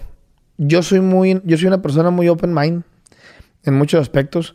Y me topó a un artista que se llama Ya- Ya- Yaritza, Yaritza. Pero bueno, el, el, fin- el- al finalidad de mi comentario es que es una chava que, que canta una rola dirigida a una chava también. Y me gustó, porque es como con cierreño. Y dije yo, qué chido, güey. De, romper también esos estereotipos de decir, ah, no, si yo soy hombre, tengo que cantar esto. Y las mujeres tienen que cantar esto. Y, y ella es como una chavita que le canta otra chavita. No sé cómo está la onda, pero la rola me gustó un chingo. Y, y el- soy, soy único, algo así se llama la rola. Me gustó mucho porque cada día nos estamos arriesgando más a otro tipo de, de- de movimientos de la música. Yo creo que hubo un momento en el que, que por eso le decían regional, que en la región del norte, pues la música norteña, en la región del Pacífico, la banda, en la región de... Y ahorita ya somos más como un popular mexicano, ¿no? Ya todo suena en todos lados, ya todo suena de distintas maneras, ya de todo hay fusiones, ya de todo hay muchas cosas que a, a lo mejor en la época de mi papá, mi, mi papá cuando yo le hubiera dicho, voy a grabar norteño con rap, me hubiera dicho, estás loco, güey. Eh, no, jamás en la Pero vida. la, la Tracalosa vendría siendo como música en sí como sinaloense. Yo creo que es- sí, empezó como una banda sinaloense. te decía porque cuando yo me acuerdo cuando, cuando la Tracalosa empezó, como era de Monterrey, Sí. había como ese roce, ¿cómo que de Monterrey? Y Sí. Debe ser como de, de- de Sinaloa, ¿no? Sí, lo que la pasa es gente que- tenía esa onda. Cuando la tracalosa surge es porque aquí llega bien fuerte el recodo, la arrolladora. Te hablo en la época, yo, yo cantaba en los bares todos esos covers. Eh, Puritos Huesos, La Mía Naranja, La Arrolladora. Del recodo estaba cada vez te extraño más en- en- con el recodo en aquel momento. Eh, todas las de Mimoso, el homenaje que le hicieron a José José. O sea, entró la banda muy fuerte aquí. Pero cuando la gente te decía, oye, quiero para mi boda una banda, pues no había, güey. Tenías que mandar traer a una de lo más cerquita, Zacatecas, de pues de lo más cerca, Jalisco. Pero aquí en Monterrey no había. Entonces muchas bandas versátiles de bodas que hicieron no lo hacían de la manera correcta, pero pues metían dos trompetas, un, un trombones de vara, pero intentaron hacerse bandas. Entonces de ahí surge la idea de que en Monterrey empezaron a haber muchas bandas. Y empezaron a llegar bandas de Oaxaca, de San Luis, de Sinaloa, de Jalisco. Y nosotros sí éramos todos de Monterrey al principio. Ángel Reina, que es el director musical, él les iba dando como, hay que darle esta intención, hay que hacer esto, hay que hacer lo otro, para que suene más a una banda sinaloense, porque es lo que la gente escucha en la radio. Y a mitad de- del primer año, se nos salieron la mitad. Y una persona que es César, que está dentro de la banda todavía, me dice, oye, eh, si invitamos músicos de otro lado, güey. Porque aquí en Monterrey, la neta, no le dan el toque como debe ser al 100%. Pues va. Y empezamos a hacer llamadas. Y desde entonces, la Tracalosa, hay músicos de Monterrey, de Jalisco, de Sinaloa, de Oaxaca, de, de Tamaulipas, de Veracruz. Somos de muchos lados. Ahorita los músicos, ¿dónde viven? Eh, eh, la mayoría la base la tenía aquí. En pandemia se regresaron a cada una de sus ciudades, pero siguen teniendo sus casas aquí, porque lo que hicieron, por ejemplo, tenemos músicos de Nayarit también. Los cuatro o cinco de Nayarit rentaron una casa y ahí viven los de Nayarit. Los cuatro o cinco de Oaxaca rentaron su casa y viven los de Oaxaca. Así empezaron a hacerle. Pero muchos aquí conocieron a su esposa, se casaron, tienen hijos y pues viven en su casa. Ahorita que mencionaste las bandas esas, que el recodo y esas, ¿te llevas con ellos? Machín con algunos. Con mi mozo me llevo a todisísima madre. Yo a mi mozo se lo he dicho en su cara y lo digo cada vez que tengo la oportunidad. Para mí fue un gran maestro sin saberlo. Porque yo escuchaba con mi papá la música norteña. Mi música favorita es la salsa. Yo soy fan de Hueso Colorado, Mark Anthony. y del pop. Escucho mucho pop, Sin Bandera, Camila, muchas cosas. Pero cuando yo escucho la voz de mi mozo, se me hizo una voz muy distinta. Entonces yo lo veía, cómo cantaba, cómo expresaba. Eh, lo vi hace como un año y medio me dijo, Edwin, algo te está fallando en la voz, güey, deberías poner atención. Y tomé clases y sí, tenía razón. Entonces siempre ha sido como un maestro para mí, mi mozo, y, es alguien que yo admiro mucho. Me llevo muy bien con él, me llevo muy bien con el Jackie, me llevo muy bien, pues con muchos. No con todos, sería mentirte, eh, pero tampoco me llevo mal. Eh, yo tengo mi casa también allá en Mazatlán y al, a dos casas vive Alan del MS y no somos los grandes amigos, pero cada vez que nos vemos nos saludamos y platicamos y demás, ¿no? ¿Y ahí, como ese roce entre bandas, existe? De mi, de mi manera, de, mi parte hacia ellos, no. De algunos hacia mí sí he escuchado en varias ocasiones, pero nunca me lo han dicho a mí. Me han llegado como chismes, entonces nunca les he puesto atención. O sea, me han llegado chismes de que, ¿sabes qué? Tal banda dijo que tu música no vale madre. Está bien. O sea, pues lo tomo como un chisme y nunca he ido tampoco a decirle, eh, ya me dijeron que andas diciendo de mí. No, me concentro en lo mío. Soy, soy mucho de no gastar energía en lo, en lo demás, güey. Oye, ¿y tocan en Estados Unidos? Estuvimos tocando mucho tiempo. Tengo cuatro años que no vamos a Estados Unidos porque empezamos a hacer giras hacia el centro y Sudamérica. Creo que fuimos la primera banda completa que tocó en Guatemala, en El Salvador. Y después nos fuimos a Honduras, Nicaragua, Costa Rica, República Dominicana. O sea, hasta allá. Sí, en alguna, en Colombia. En algunas fuimos los primeros como banda completos y en algunas otras, quienes habían ido primero que nosotros, había sido creo que el Recodo, pero en la mayoría de esos países fuimos los primeros en ir como banda completa. pero, cuando vas a Colombia, ¿en cuántas ciudades vas? Hacemos, eh, nos ha tocado hacer dos ciudades. Nos ha tocado hacer dos ciudades. Las principales. Ajá, y nos ha ido bien. Cerca de Bogotá y cerca de Medellín. Dices cuatro, años que no vas a Estados Unidos. ¿Tú tuviste un problema allá, va? No. Eso. Eso, es otro, ese es otro rumor que se cree. A ver, ahorita vamos a aclarar eso porque yo... Te voy a decir lo que yo sé. Igual, no, o no sé si quieres que lo diga. No, sí, sí. Yo lo que tengo entendido es que tú una vez pasaste para Estados Unidos, o sea, no sé si tú o tu grupo, y ahí los, los, no sé, los migras o DEA o no sé quién chingados, te dijeron, no, pues es que usted tiene fotografía, o sea, tienes una fotografía con alguien, un personaje famoso, de una fiesta privada que ustedes fueron. Y pues, ah, pues yo los contrato y tómate una foto conmigo. O sea, yo también soy tu fan. Y esa foto llegó a manos de los gringos y, ah, ustedes les tocan a los narcos en México. Y, no. Y va a haber problemas aquí. Eso es lo que, lo que, lo que yo escuché. Mira, a mí me han puesto eso en las redes sociales y me han puesto también que no pago manutención porque tengo un hijo en Estados Unidos y que tengo child support alerta. Ninguna de las dos es verdadera. Ok. No pero sí, sí, sí es parecido a lo que yo sé. No. Lo, lo, no, pero lo que voy es que ya, ya sabías ese rumor. Sí. Ya, porque me lo ponen en las redes sociales. En las redes sociales me decían, tienes problemas por esto y esto y esto. Sabrá de Dios quién. Pero me lo escribían porque es muy fácil ahora tener un perfil. Tenemos cuatro años que no vamos y la realidad es que no sabemos el por qué. Yo acabo de tener una reunión hace poco tiempo con una persona de Estados Unidos que se dedica especialmente a eso y me dice, Edwin, ya escarbamos por todos lados y no tienen ningún delito ni nada. Más bien creemos todos los que estamos involucrados en la agrupación y legalmente también en la compañía que fue un dedazo, no sé cómo le quieren decir, alguien como chequenlos a ellos a ver qué traen. Y tenemos toda la fe, confort de Dios, de que un día se va a aclarar y que vamos a estar allá y voy a poder decir yo con toda mi cara, decirles, ven como todos estaban equivocados, porque sí estoy consciente de eso. Tuvimos un detalle en Guatemala. Tuvimos un detalle en Guatemala que un compañero por andar corriendo el manager que traíamos en ese entonces, le entregó una cantidad de dinero, pero a ese compañero se le olvidó que, él traía su dinero. Entonces, al momento de cruzarlo, pescaron con dinero además y estuvo retenido ya en, Guatemala. Pero en Estados Unidos nunca tuvimos ningún solo problema. Yo no tengo ni siquiera una multa. Nada, nada, nada, nada. Y obviamente, como cualquier agrupación, yo creo que en muchas ocasiones nos han contratado. Bueno, no soy de fiestas, ¿eh? Ese es otro punto bien importante. Porque yo creo que mi música no le llama la atención para ir a una fiesta privada. Como hemos ido 15 años, hemos ido a una boda a lo mejor por broche de oro y demás, pero de ir a mucho evento privado que haya poca gente o demás, no, porque mi único corrido famoso es Mi Perino el Diablo.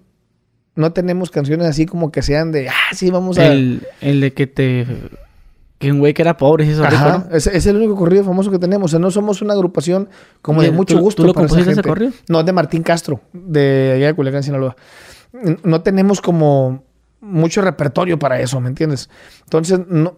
Pero lo que tú acabas de decir, tampoco te puedo decir, oye, en un evento, en un evento mío como Tracalosa, pues me tomo fotos con todos los que hacen fila, ¿me entiendes? Pero no viene por ahí. Pero nunca has, sabido tú, ah, este es malandro. No, no. Nunca lo he sabido y nunca lo he preguntado porque una vez me dieron un consejo. Por más de que yo los vea con la pinta, alguien, me, alguien una vez me dijo, usted nunca pregunte nada. Que le platiquen lo que le quieran platicar.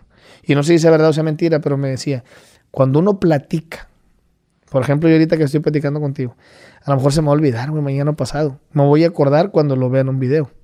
Pero cuando alguien te pregunta, nunca se te olvida. Cuando llega a pasar algo que dices, oye, güey, es cierto que dijiste esto y esto, uno dice, a ver, ah, le platiqué a este, este y este, aquí está. Porque me preguntó. Entonces te acuerdas siempre de quién te preguntó, no de quién le platicas. Entonces me acostumbré a nunca preguntar nada. Oye, se sube fulanito, tenía pinta de no sé qué. ¿Quién sabe? No? ¿Para qué preguntas, güey? Mejor te quedas con la idea. Ay, pues es que la gente es mitotera. Sí, totalmente. Y lo de la gente, no, que... Bueno, yo también leí también ahí que decían que... No, es que a la Tracalosa los patrocinó no sé quién. No, mentira. como si fuera tan nacido. Como, ¿por qué los va a patrocinar? No, y nos ha costado un trabajar. Nos ha atacado. que los patrocinó un autobús ahorita que mencionaste eso. No, no, no, no, nos ha tocado de todo un poco. Ahora, aparte, tienes otra cosa. Si yo ocupara un patrocinio, tengo una compañía muy importante, muy, muy grande. Que yo pudiera acercarme con ellos y decirle, oiga, hagamos un préstamo, tenemos la agenda llena.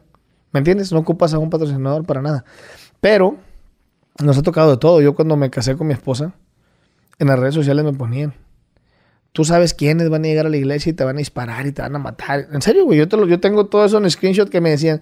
mi esposa estaba asustada. Me decía, están diciendo que nos van a disparar de lejos y que van a poner esa pinche película. No sé dónde la vieron. No nos pasó nada, gracias a Dios. Pero teníamos 80 escoltas, güey, por el miedo que le dio a mi esposa y a mi familia. Tuvimos que tener 80 escoltas. A mi esposa la bajaron con paraguas porque le decían, te vamos a aventar jugo para que se manche tu vestido y, a tus hijos los vamos a secuestrar. una película bien cabrón. Pero gente alucina. Así es. No sé por qué la gente en las redes sociales de pronto sí te tira mucha hate. En lo mío, quiero suponer, pudiera ser que fue el cambio de pareja. En ese entonces, cuando conozco yo a mi esposa, nos enamoramos, nos casamos y demás. Y se hizo un desmadre por ahí. Pero pues ni modo no puede dejar uno de vivir su vida por lo que vaya a estar diciendo la gente. Qué culero, güey, la neta, que la gente se te diga esas cosas de que no, y vas a ver. Porque como quiera te entra el miedo, güey. Sí, y, más culero, no con uno. A mí se me hace algo tan. Que pues uno, uno ya es bandido, pues. ya sabes cómo ya te la sacas, pues. Se, me hace algo tan bajo, güey, cuando me ponen. Eh, tu hija tiene cara de mongolita. Mi hija, ¿qué tiene que ver, güey? O sea, mi hija no, no decidió ser hija de quién es. Mi hija nació por obra divina y no tiene la culpa de que su papá sea artista, ¿me entiendes? O figura pública. Entonces ya cuando se empiezan a meter con tus hijos sí te duele, pero tampoco soy de ponerle, eh, tú chingas a tu madre, porque es ponerle atención a alguien que, no sabe ni qué chingados está diciendo, ¿me entiendes? Te tía la pregunta aquí la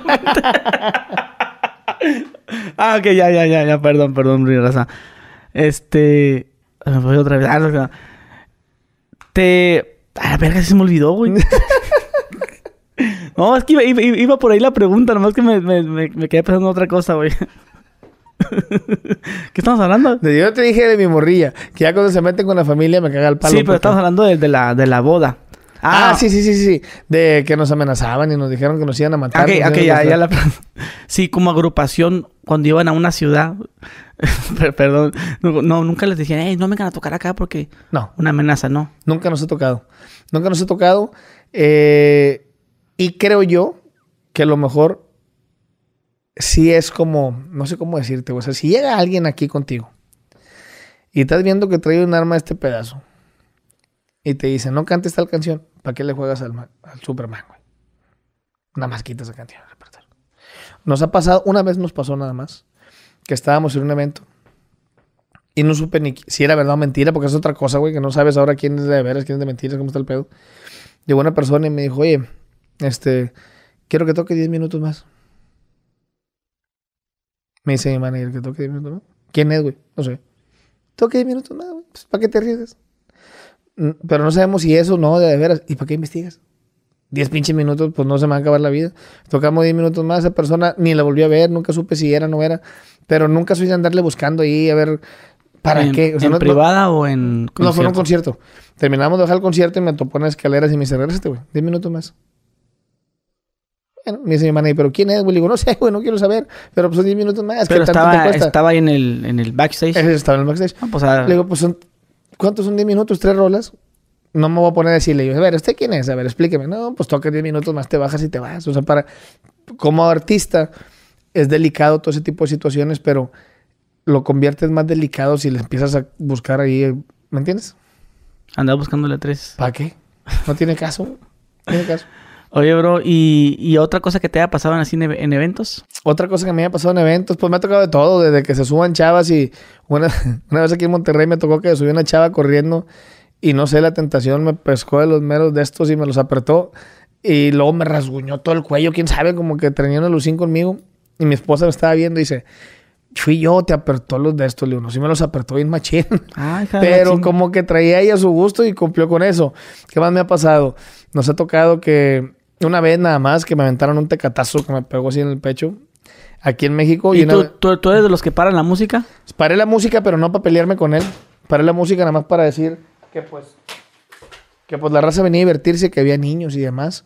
Y lo sacaron. No sé, se le cae la cerveza al niño, ¿va? Exactamente. Entonces sí sacaron a la persona. Y una vez en Guatemala terminamos de tocar y teníamos que irnos a otro municipio de Guatemala al día siguiente que estaba muy lejos. Porque en Guatemala casi todo es sierra. Entonces te marca el- en el mapa, te pone 100 kilómetros. Por esos 100 kilómetros son 5 horas, güey. O sea, es, es casi pura, pura sierra. Entonces nos teníamos que ir, pidieron otra rola, tocamos como dos más y no quedaron satisfechos como quiera. Y me aventaron una botella, güey. Pero yo sin darme cuenta, porque venía de espaldas, cosa de Dios, me moví así, quién sabe cómo. Y pasó la botella por aquí y un compañero mío, güey, palos en la mera cabeza. Y ahí vamos al hospital a que le cosieran como 10 puntadas. Y yo creo que es todo lo que nos ha pasado. Ahorita ta- estamos hablando de Jay de la Cueva, Sí. de Moderato.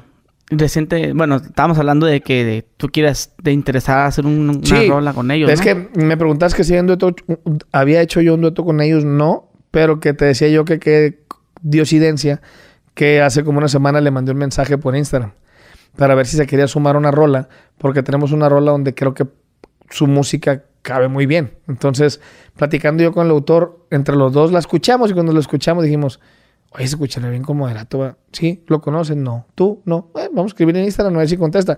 Fue hace como menos de una semana, no me ha contestado Pero al de Moderato o de Jay de la Cueva. al DJ. No me ha contestado, pero dije, bueno, si no me contesta, pues ya después por compañías ahí vemos la manera de llegar.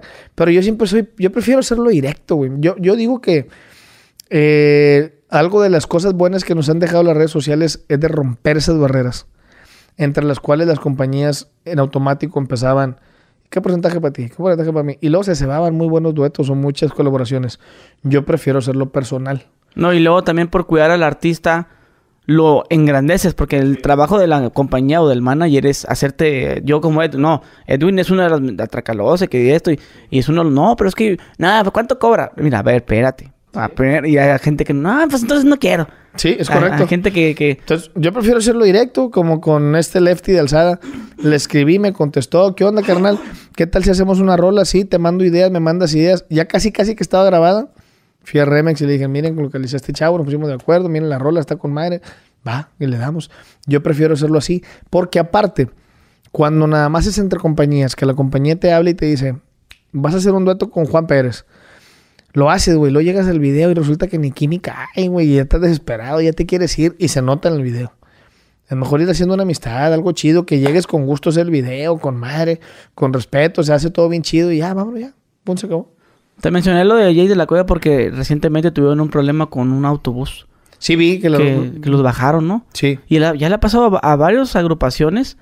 Por ejemplo, en el género del rock, también a este grupo Molotov les había pasado que un comando armado los atravesó y les bajaron todo el equipo. Sí. En tu caso, bueno, mm, supongo que no les has pasado, ¿ah? No, gracias, no. Pero no, no, no existe como esa. ¿Y si nos pasa? Sí, ¿Y si- siempre. ¿Y si nos roban el equipo? Ver cómo lo consigo otra vez. Siempre, y sobre todo ahí, güey, porque creo que donde les pasó a ellos fue en Puebla y nosotros tocábamos a los dos días después íbamos a tocar ahí. Entonces íbamos así como que, ay, cabrón, ¿cómo lo hacemos? Y... Pero volvemos a lo mismo. Prefiero pensar cosas positivas porque no voy a cancelar la chamba. Tienes que ir a chambear y pues con el momento que Dios quiera algo va a pasar. Es, es como decía mi papá. Mi papá decía, mira, mijo, ¿cuántas cosas que te imaginas no han pasado? Y papá me decía, estresarte de más cuando de repente en una orinada en el baño te puede dar un infarto. Entonces, prefiero dejar de estar pensando tantas tonteras. Oye, y me, me quedé pensando ahorita. Oye, hace rato que se me olvidó lo que te iba a decir, güey. Me quedé pensando en, en lo del- tu, el reglamento que ponen en el autobús. Que no, que no pueden subir mujeres. No pueden, entonces me quedé pensando, dije, ah, cabrón, o sea, yo no me imaginaba que era tan, algo tan organizado. Nosotros sí. O sea, por, por eso me quedé, por eso ay, se me olvidó porque me quedé pensando en eso. Pero igual, volviendo a tocar un poquito el tema sobre el reglamento que tienen ustedes.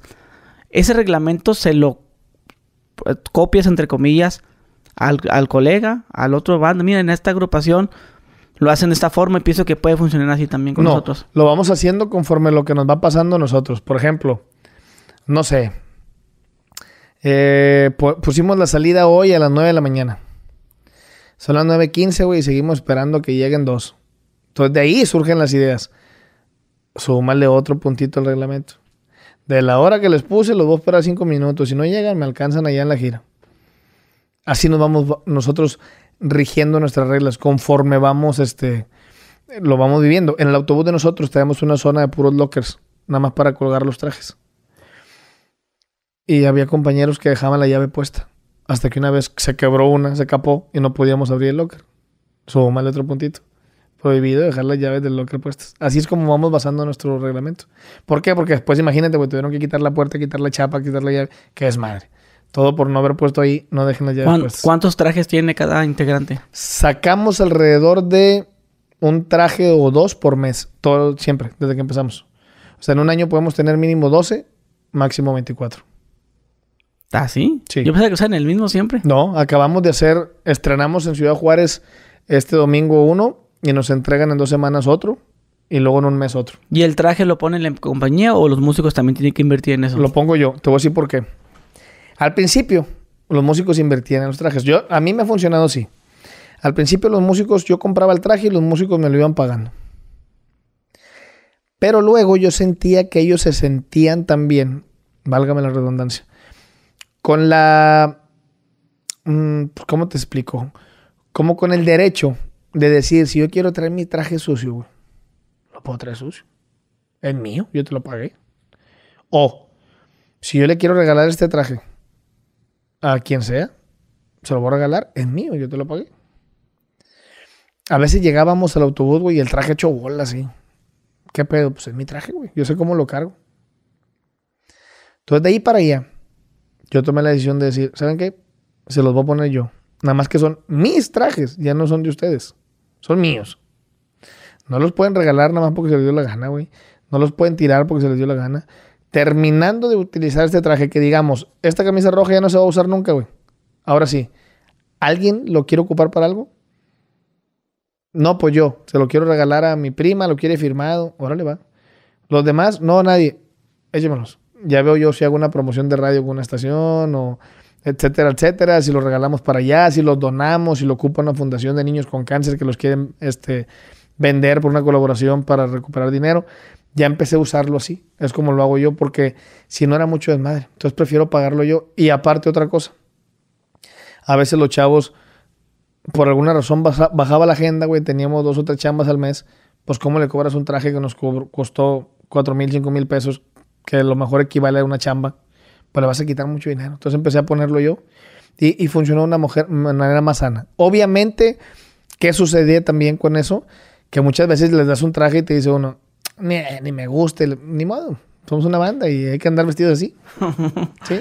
¿Y quién eh, elige los diseños? ¿Tú? No, tenemos ahora una persona que se llama Mari, que ella es la que nos ayuda en mostrarme telas, hace una colorimetría y me dice estos colores creo que se ve con la mayoría bien, porque como somos diferentes estados, habemos amarillos, más blanquitos, más morenitos, más de todo. Entonces ella dice, con esta colorimetría, no sé, el morado, güey, no hace ver bien a este, este y este. Oye, y, y, y tú a veces te ha pasado que dices, ah, no manches, están feos. Estos trajes de, de este mes están feos. Sí nos ha tocado, sí nos ha tocado que por alguna razón nos llega un traje y que decimos, puta, como que no elegimos muy bien. Pero eh, no pasa nada. Nada más este mes. Nada más este mes. sí. El- es el de, el, de, el de agosto. Sí, es correcto, sí, y lo sacamos.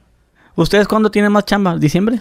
Yo creo que diciembre Y septiembre. Septiembre, diciembre. Diciembre, septiembre. Es cuando se mueve más lana. Cuando hay, cuando, cuando hay más chambitas, sí. Y más así solo. Los primeros meses. Enero, febrero, empezamos como el 14 de febrero, pero enero en muchas ocasiones ha sido bajo porque pues vienen todos de las vacaciones, de que otra vez que el uniforme, que otra vez el niño llevarlo a la escuela, nadie está pensando en bailes. En enero yo creo que es un mes, mes- el más bajo, yo creo. Oye, carnal.